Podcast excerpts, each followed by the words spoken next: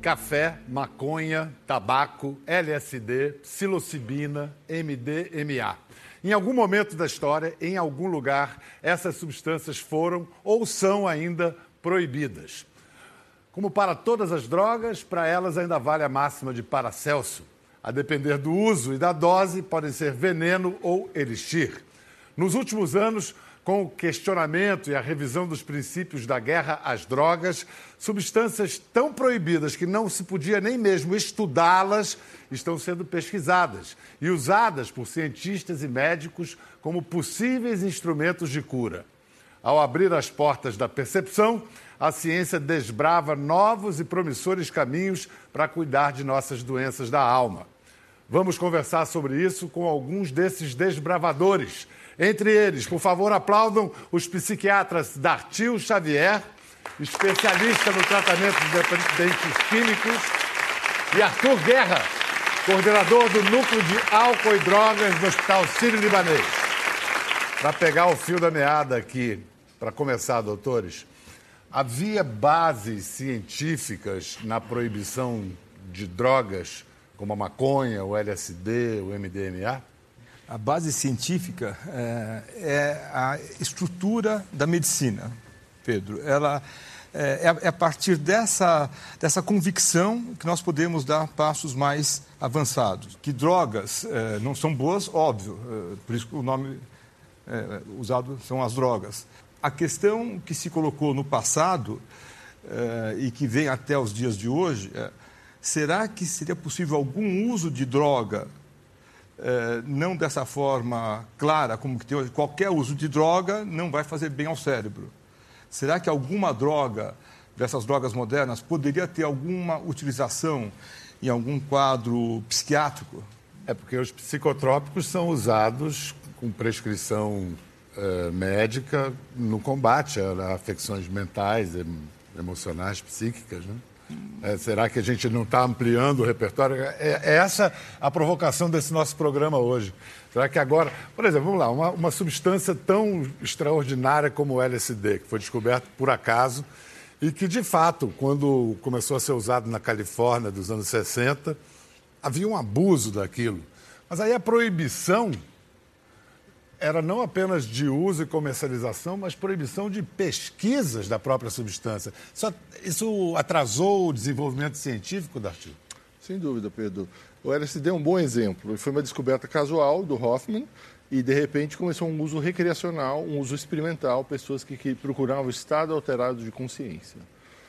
E uh, com o proibicionismo tornando-se mais uh, enfático na década de 70, com Richard Nixon, o LSD entrou também nessa proibição e ele passou a ser uma droga mal vista, embora é uma droga que não causa dependência. E ela não está relacionada com grandes danos ou grandes problemas. Existem alguns, algumas possibilidades de risco ao tomar, mas eu não diria que era uma droga particularmente perigosa. Só que ela entrou assim num, num, num hall de drogas que não se deve nem falar o um nome e não se deve testar, não se deve experimentar, o que não tem muita base científica, como você de falou. De uns anos para cá isso vem mudando, já vem estão mudando. estudando. É, hoje temos, em dia já temos visões diferentes, né, Darcio? Eu estou falando a minha visão, é, eu também não concordo com o que você falou. então, não, quero saber qual é a diferença de suas visões para passar para a próxima droga. É, eu, eu só converso com as pessoas que usaram LSD e que tiveram algum problema médico em relação a isso. Então, a chamada eu, bad trip. Ou alguma situação de, é, de desconforto máximo, um quadro psicótico. A pessoa, de repente, ela usou uh, o LSD e ela vê esse mural atrás se mexendo, mas isso está se, me se mexendo mesmo. Só que ela. O nosso iluminador tomou um negócio antes do programa. Mas ele, a, a, pessoa vê isso é, ao vivo e em cores de forma intensiva. O chão começa a mexer, sempre alguma coisa negativa. Mas é. aí você está falando do abuso, quer dizer, do abuso ou do uso descontrolado. O que é, é, tá, eu estou querendo botar em discussão aqui é o uso para estudo. Então, eu... Estudo da mente, de como funciona, funcionamos. Então, eu concordo com o Arthur. Eu trabalho com tratamento de dependência há 29 anos. Eu tenho pacientes que se deram mal com LSD e que precisaram ser medicados e orientados. Mas isso é uma situação de excepcionalidade. A maioria das pessoas que usa, usa num contexto recreacional, experimental, sem maiores riscos. Isso não quer dizer que qualquer um pode usar. pessoas psicóticas não poderiam usar LSD de forma nenhuma.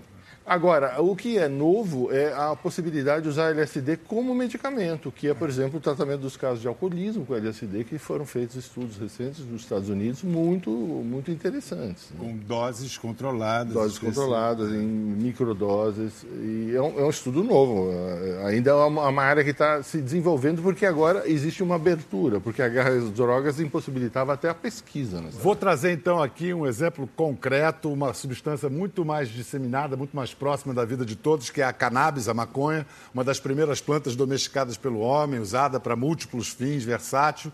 Aqui na plateia está Alexandre Meirelles, pai de Gabriel, um menino de 14 anos que sofre de epilepsia severa.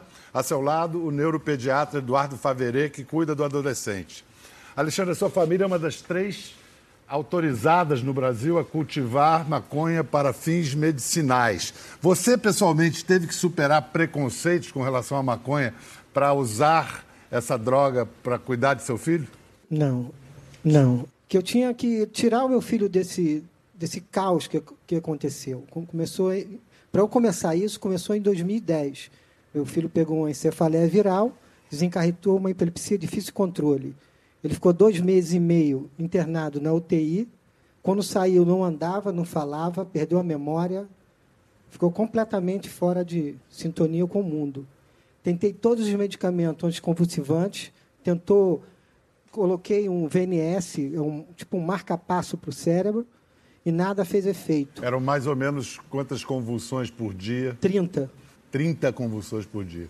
E aí veio a indicação do uso da da cannabis para. Doutor Eduardo, é, quais foram os efeitos desse tratamento?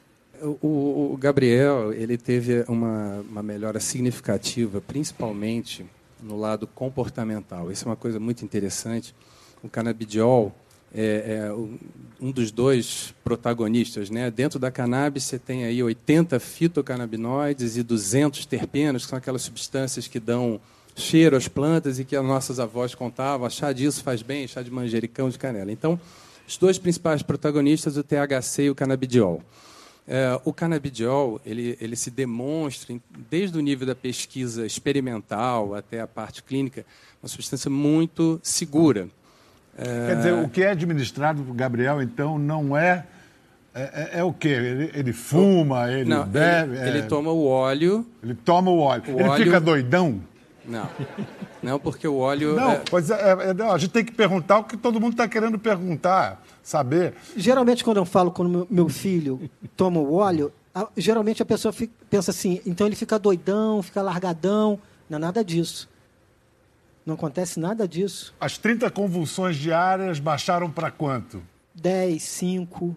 O que é um, um é um, é um, sucesso terapêutico, Eduardo. Mas a questão que, que fecha nisso não é a questão só da convulsão, é a questão comportamental.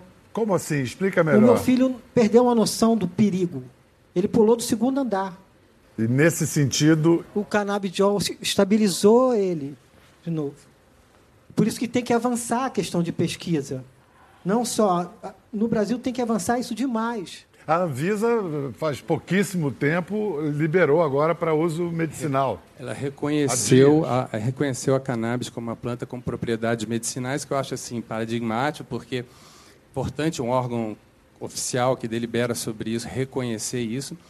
E o, o canabidiol ele tem múltiplas ações, múltiplos é, mecanismos de ação e múltiplas ações. Então ele tem um forte impacto na saúde pública, inclusive na droga adição né? ele diminui a ansiedade, diminui a compulsão, tem efeito antidepressivo, ansiolítico, etc. Obrigado, Eduardo. Obrigado, Alexandre. Tudo de bom para Gabriel. É, para quem está ouvindo e pega a conversa no meio, pode pintar uma contradição. Quer dizer, você vai tratar, não, não o caso do Gabriel, mas o caso de vocês que trabalham com dependentes químicos. Então, usar drogas como a maconha, como a ayahuasca, como outras drogas, para combater dependência química? Não resiste uma contradição aí? Não necessariamente. Bom, a gente usa muitas drogas psicoativas enquanto psiquiatras, drogas que agem no cérebro. Muitas delas são até passíveis de dependência. Uh, mas, então, a gente, enquanto médico, a gente está habituado a ter essa, essa proporção, essa avaliação disso.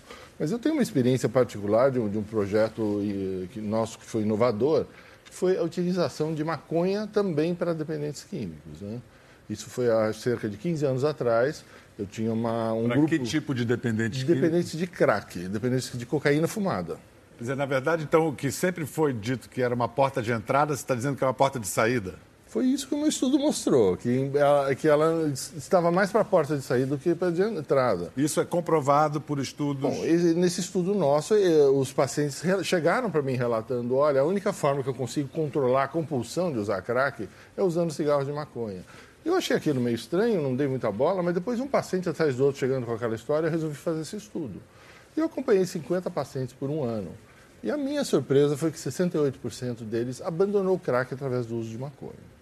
É uma percentagem. Que, que, que, você, Arthur, Arthur seu papel. Não, não, não, vocês são muito amigos, mas não concordam em nada. Não, exatamente. É, não, não. É, primeiro lugar, deixa eu confessar que eu tenho absoluta é, inveja do trabalho é, inovador que o Dartil fez. Né? É, é, e eu respeito as suas posturas, ainda que é, nesse campo da medicina, quando se trata de adições, em geral, existem duas escolas fortes.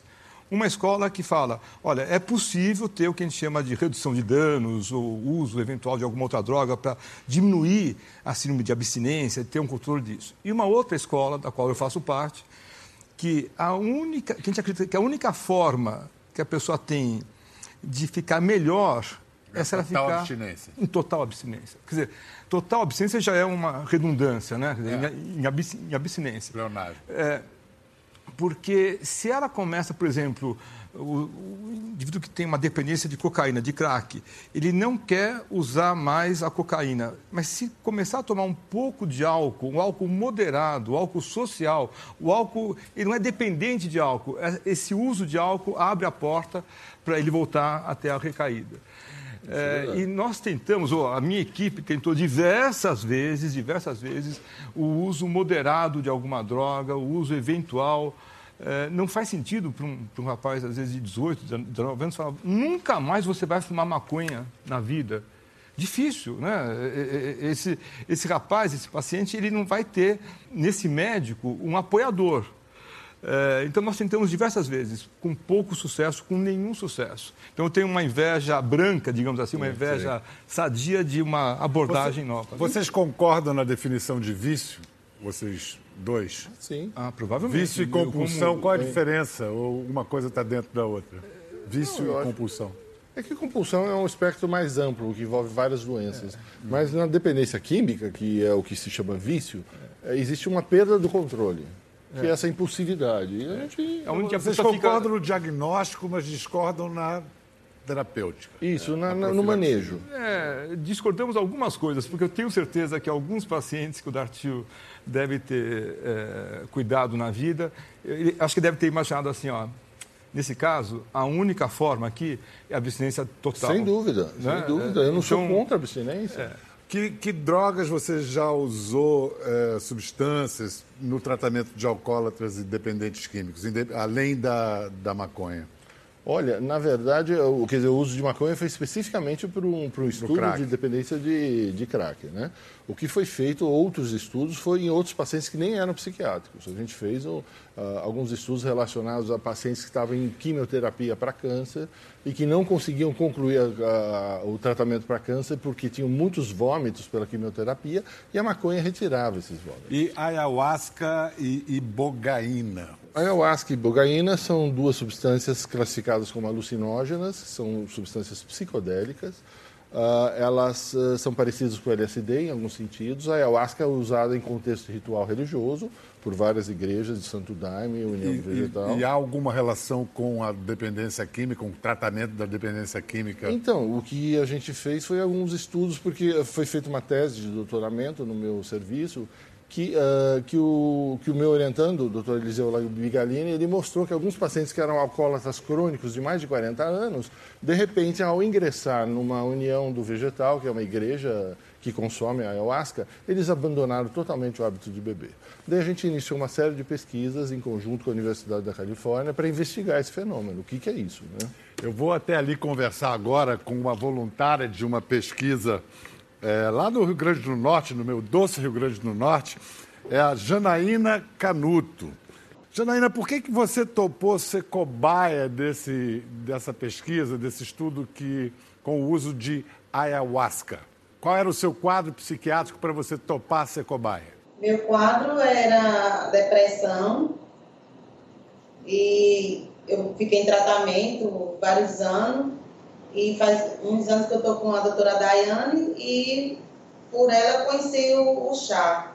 Daiana, qual, eu perguntei para a paciente, mas eu deveria ter perguntado para a doutora. Qual era o quadro, o diagnóstico que você fez que justificava o uso, a tentativa de, do ayahuasca como medicamento? A Janaína era minha paciente já há vários anos, há quatro anos. É, tinha depressão, tem depressão ainda, né? Uma depressão que a gente chama de refratária ao uso das medicações. Nós tentamos vários esquemas medicamentosos diferentes e não conseguimos uma resposta adequada para ela. Então, ela tinha todos aqueles sintomas clássicos de depressão, tristeza, falta de disposição, falta de prazer na, na no realizar as atividades dela. Alguma é, fobia? De som. Como? Alguma fobia? Sim, tinha fobia de elevador, né, Janaína? O que mais? De altura, de escuro. Medo de escuro. Bom, a nossa curiosidade aqui grande, Janaína, é saber como é que foi essa sua experiência com a ayahuasca. Você tomou só uma vez? Quando foi? Como foi essa experiência? No seu aniversário. No meu aniversário, dia 18 de maio, que eu tomei, no ano passado. E a experiência foi bom, muito bom. Eu melhorei 100% da depressão, da, é, da, da da fobia, né, assim, de, do escuro, é, de elevador, é, um monte de coisa diminui bastante o medicamento através do chá. É, a gente pode dizer que foi um antes e depois dessa experiência. Antes depois, depois você você está melhor, você melhorou. Graças a Deus, graças a Deus. Algum outro medicamento tinha tido esse efeito, doutora Dayana? Nenhum. Nós tentamos vários esquemas medicamentosos com ela, não só antidepressivos, mas associação com outras, outras classes de medicamentos. Nós não conseguimos essa resposta. Hoje, Jana ainda usa medicação, mas na quantidade muito menor, né? É, e com um efeito muito mais adequado. Ela tem uma, uma qualidade de vida muito melhor hoje do que tinha há quatro anos atrás. Muito obrigado, doutora. Janaína, tudo de bom, que você fique bem e cada vez melhor. Obrigado, gente.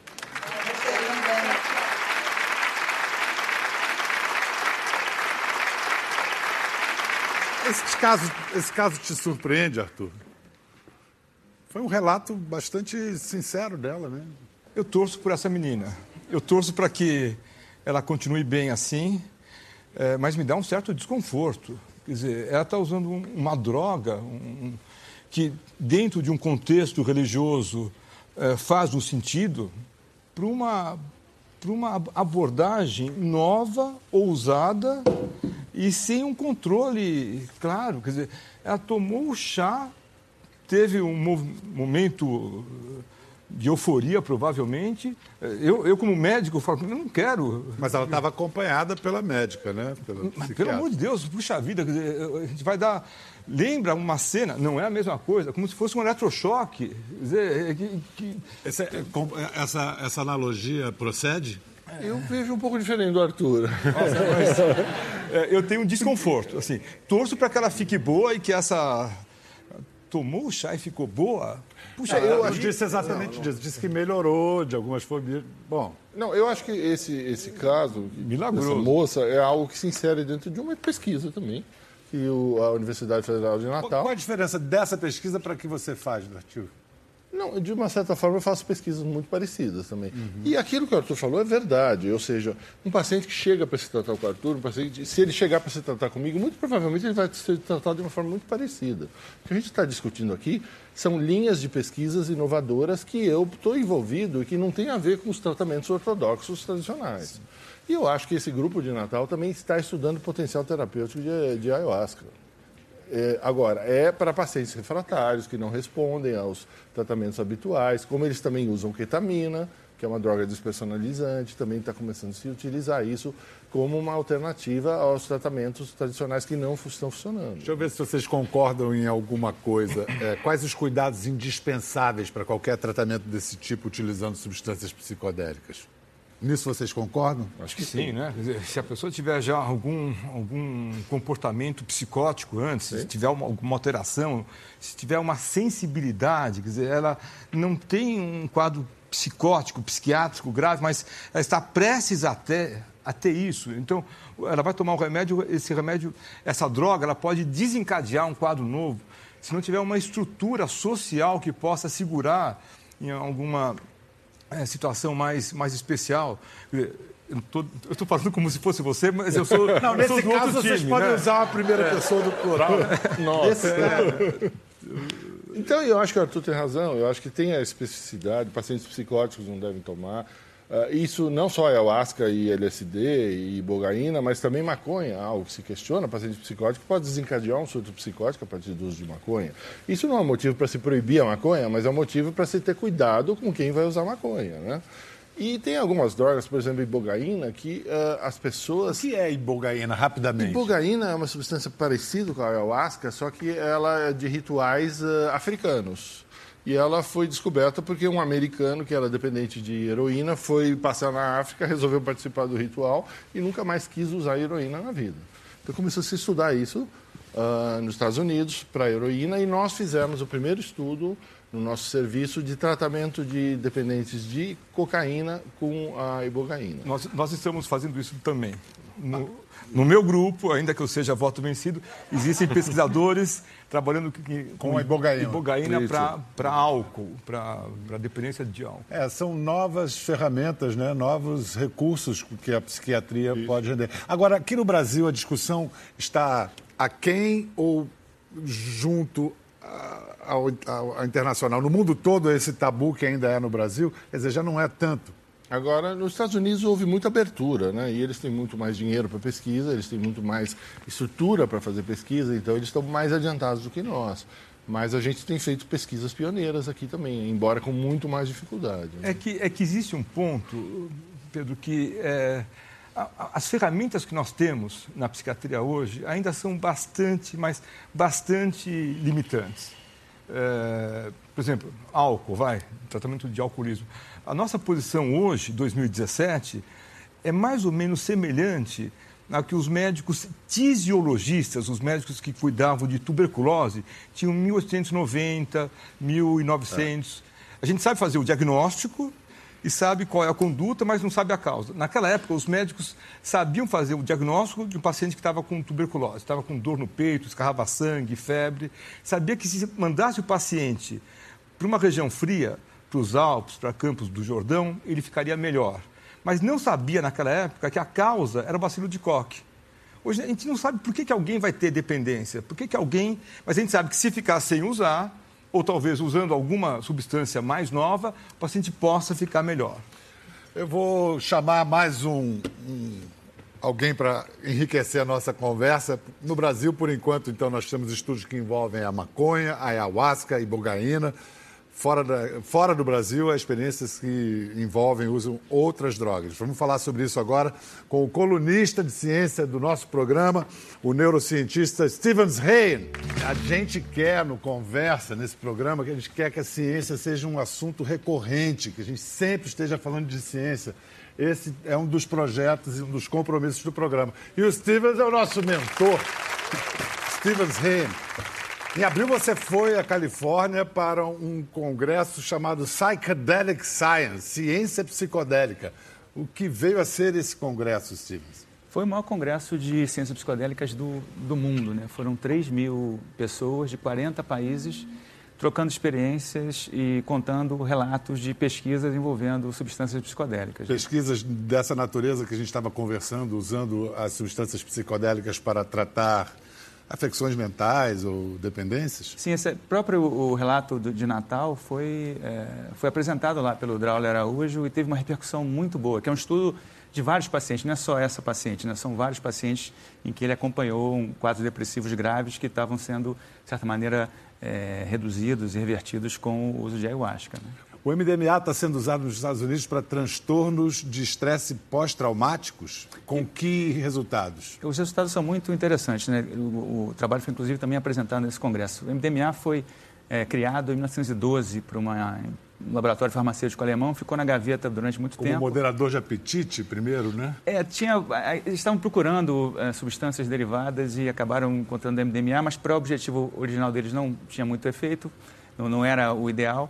Ficou muito tempo na gaveta, década de 70 foi usado em psicoterapia, voltou para a gaveta por conta da proibição e mais recentemente acabou sendo uh, estudado um estudo grande, monitorado pelo FDA, que é a agência regulatória de medicamentos dos Estados Unidos. O trabalho acabou de ser apresentado, mais de 100 pacientes eram é, bombeiros, policiais, veteranos de guerra, mulheres que tinham sofrido algum tipo de abuso sexual e que tiveram entre duas e três sessões de psicoterapia com MDMA e após um ano tinham 70% deles tiveram uma melhora muito grande em relação aos, aos traumas. Né? Então isso mostra a, a importância de você ter a possibilidade de estudar essas substâncias, substâncias psicodélicas. Agora, fundamental lembrar que isso com dosagens equilibradas, determinadas pelo médico, não é sair tomando uh, MDMA de maneira recreativa não vai ajudar nada, muito ao contrário, né? Não, isso tudo dentro do, do, do, do ambiente com, com um, um, psicólogo, um psiquiatra. Tem que ter o, o ambiente é, correto, adequado para o tratamento. E foram só duas a três sessões, né? Para contar agora, dizer qual é a prática científica do Stevens, eu vou contar uma historinha. Nós nos conhecemos, você conclui, tá? Dá aquela frase final. Em 2009 a gente se conheceu. E aí ficamos alguns anos, fizemos um trabalho juntos, ficamos alguns anos sem se ver, até que quando nos encontramos, tempos depois, eu falei: E aí, Stevens, o que você tem feito? Cérebros. Cérebros, exatamente. Mini cérebros. Alta ciência de ponta, feita ali no bairro de Botafogo, na zona sul do Rio. Foi nesse laboratório, Stevens, que você e o seu grupo é, fizeram um estudo que relacionou pela primeira vez o vírus Zika com a microcefalia? Foi. Com foi, esses minicérebros? Exatamente com esses minicérebros. E foi um momento muito marcante porque mostra como é importante você ter ciência acontecendo no Brasil. Né? Era uma época que a epidemia de Zika estava crescendo, ao mesmo tempo aumentavam os casos de crianças, de bebês, né, recém-nascidos com microcefalia e outras malformações, mas essa associação não estava 100% clara, quer dizer, a gente não sabia se a infecção ela acontecia diretamente no cérebro, se acontecia em outra parte do corpo, se acontecia na mãe, enfim. E o que a gente fez foi usando esses minicérebros, alguns, inclusive, a gente tinha rodando um laboratório de pacientes com esquizofrenia e de pacientes de controle, a gente pegou esses minicérebros de controle, expusemos a, ao vírus Zika por uh, 10, 11 dias a gente viu uma redução de crescimento em torno de 40%, quer dizer, eles cresciam 40% a menos do que os outros minicérebros não infectados com Zika. E é muito parecido, dá para fazer uma, uma, analogia com o que acontecia na, nos bebês, nas crianças. Né? Então, publicamos esse trabalho numa revista eh, de, bastante importante no mundo, que é a Science, e o trabalho depois acabou ajudando a própria Organização Mundial de Saúde a pautar a, essa relação né, na declaração deles, né, e não só o nosso trabalho. O Brasil foi o, é o segundo país que mais produziu conhecimento sobre Zika no mundo, perdeu só para os Estados Unidos por questão de, de, proporção de pesquisadores. Então, isso é muito importante e ratifica como é, é crucial para o nosso desenvolvimento, para a nossa estabilidade, você ter ciência acontecendo aqui. Né? Se, é, merece aplauso. Salva de palmas.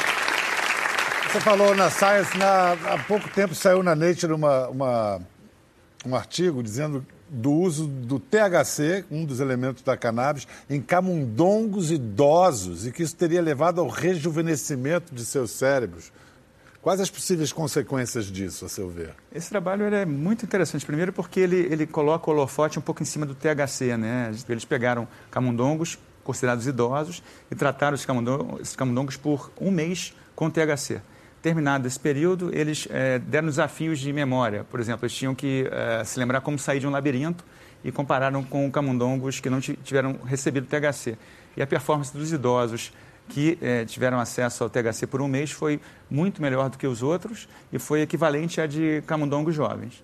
Tem um outro lado que é importante, que os camundongos jovens que usaram o THC não tiveram uma boa performance.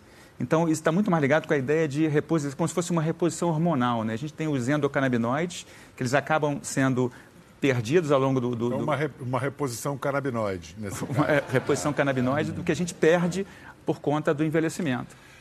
A gente, na verdade, passou essa noite aqui conversando sobre os possíveis usos de drogas que até bem pouco tempo eram estigmatizadas, hoje sendo pesquisadas, e os possíveis usos terapêuticos. Vamos pegar, por exemplo, o MDMA. Na sua aposta, quando é que o MDMA vai estar nas prateleiras das farmácias ao lado dos, ao lado dos ansiolíticos antidepressivos? É, na verdade, ele vai estar não na prateleira das farmácias, mas nos consultórios. A ideia é que ele seja associado a uma psicoterapia. Não vai vender na, na farmácia? Não, vai ser provavelmente associado a um psiquiatra, um psicólogo, mas já tem ano, é 2021. Já tem ano por quê? Porque o FDA aprovou agora o, o, chamado estudo de fase 3. Né? Eu comentei do estudo de fase 2, o estudo de fase 3 agora vai ser com 300 pacientes. E se o, os resultados foram, forem parecidos com o que aconteceu com o estudo de fase 2, aí ele já se transforma num tratamento real. Então, em quatro anos, a expectativa é você ter esses trabalhos, né? isso, isso como tratamento. Você tem, vão ser 12 é, eh, locais nos Estados Unidos e Israel que vão estar testando essa, essa terapia. E o LSD?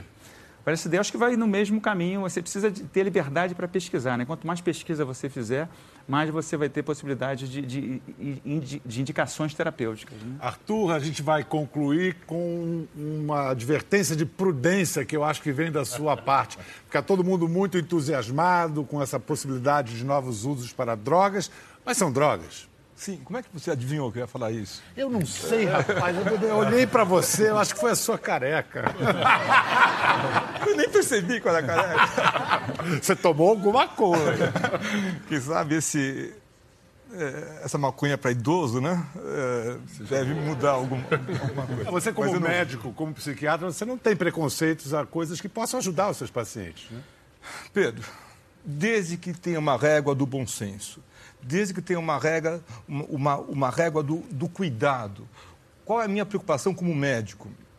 É que algum jovem, alguma pessoa com quadro depressivo, por exemplo, que não melhorou, sendo tratado com um bom médico, com um especialista, acabou de ouvir o programa e vai querer usar por conta própria o ayahuasca. Pelo amor de Deus. Eu sei que não era. Peraí, porque eu quero ouvir o seu pelo amor de Deus ecoar aqui. Ecoa? Não. Bom, é, o que ele está dizendo é um menino que está assistindo o programa e fala assim: ah, tudo bem, agora eu vou tomar eu acho que é legal. Você acha isso ecoa, isso é, ecoa. Ah, isso ah, que ele claro, falou. Claro. Isso que ele falou. Aspecto. Já está com mania de contrariar você. Antes de ouvir, ele fala não. Depois eu vou pensar. É. É, então, acho que esse bom senso, essa precaução, esse cuidado, especialmente com os jovens, que o pesquisador excelente falou que parece que o LSD funciona sim em alguns outros quadros ligados à ansiedade. Eu sei que não foi falado dessa forma, mas o jovem, às vezes, na, impetuoso, ou querendo justificar para o pai, ou para a mãe, ou para os amigos, e colocar na rede social, pronto, ele vai lá e usa. Isso traz um, um perigo, uma ansiedade, uma angústia muito grande. É Se nós tivermos cuidado com isso, eu acho que existe uma chance de fazermos estudos sérios, científicos, profundos, para esse futuro próximo. Muito obrigado, Arthur. Datil, muitíssimo obrigado. Você quer concluir? Eu queria só concluir uma coisa. Eu acho que o Arthur tem muita razão nisso. Quando a gente, eh, vamos assim, estimula esse tipo de investigação, a gente não está banalizando o uso de substâncias uh, recreacionalmente. A gente está uh, estudando a possibilidade de usar substâncias que são de uso recreacional num contexto médico. E isso tem dado resultados muito promissores, mas isso não quer dizer que essas substâncias podem ser usadas por qualquer um, a qualquer momento, sem nenhum tipo de controle. Maravilha. Obrigado, Arthur, Dartil. Stevens, adorei a sua estreia no programa, hein? Foi muito bem. Agradeço, sobretudo, a oportunidade, de, nesse momento grave da vida nacional, a gente poder mostrar o papel fundamental, imprescindível da ciência em nossas vidas. A gente não pode esquecer, não há projeto de nação, não há nação sem projeto de ciência nacional. SOS, Ciência do Brasil. Até a próxima, valeu!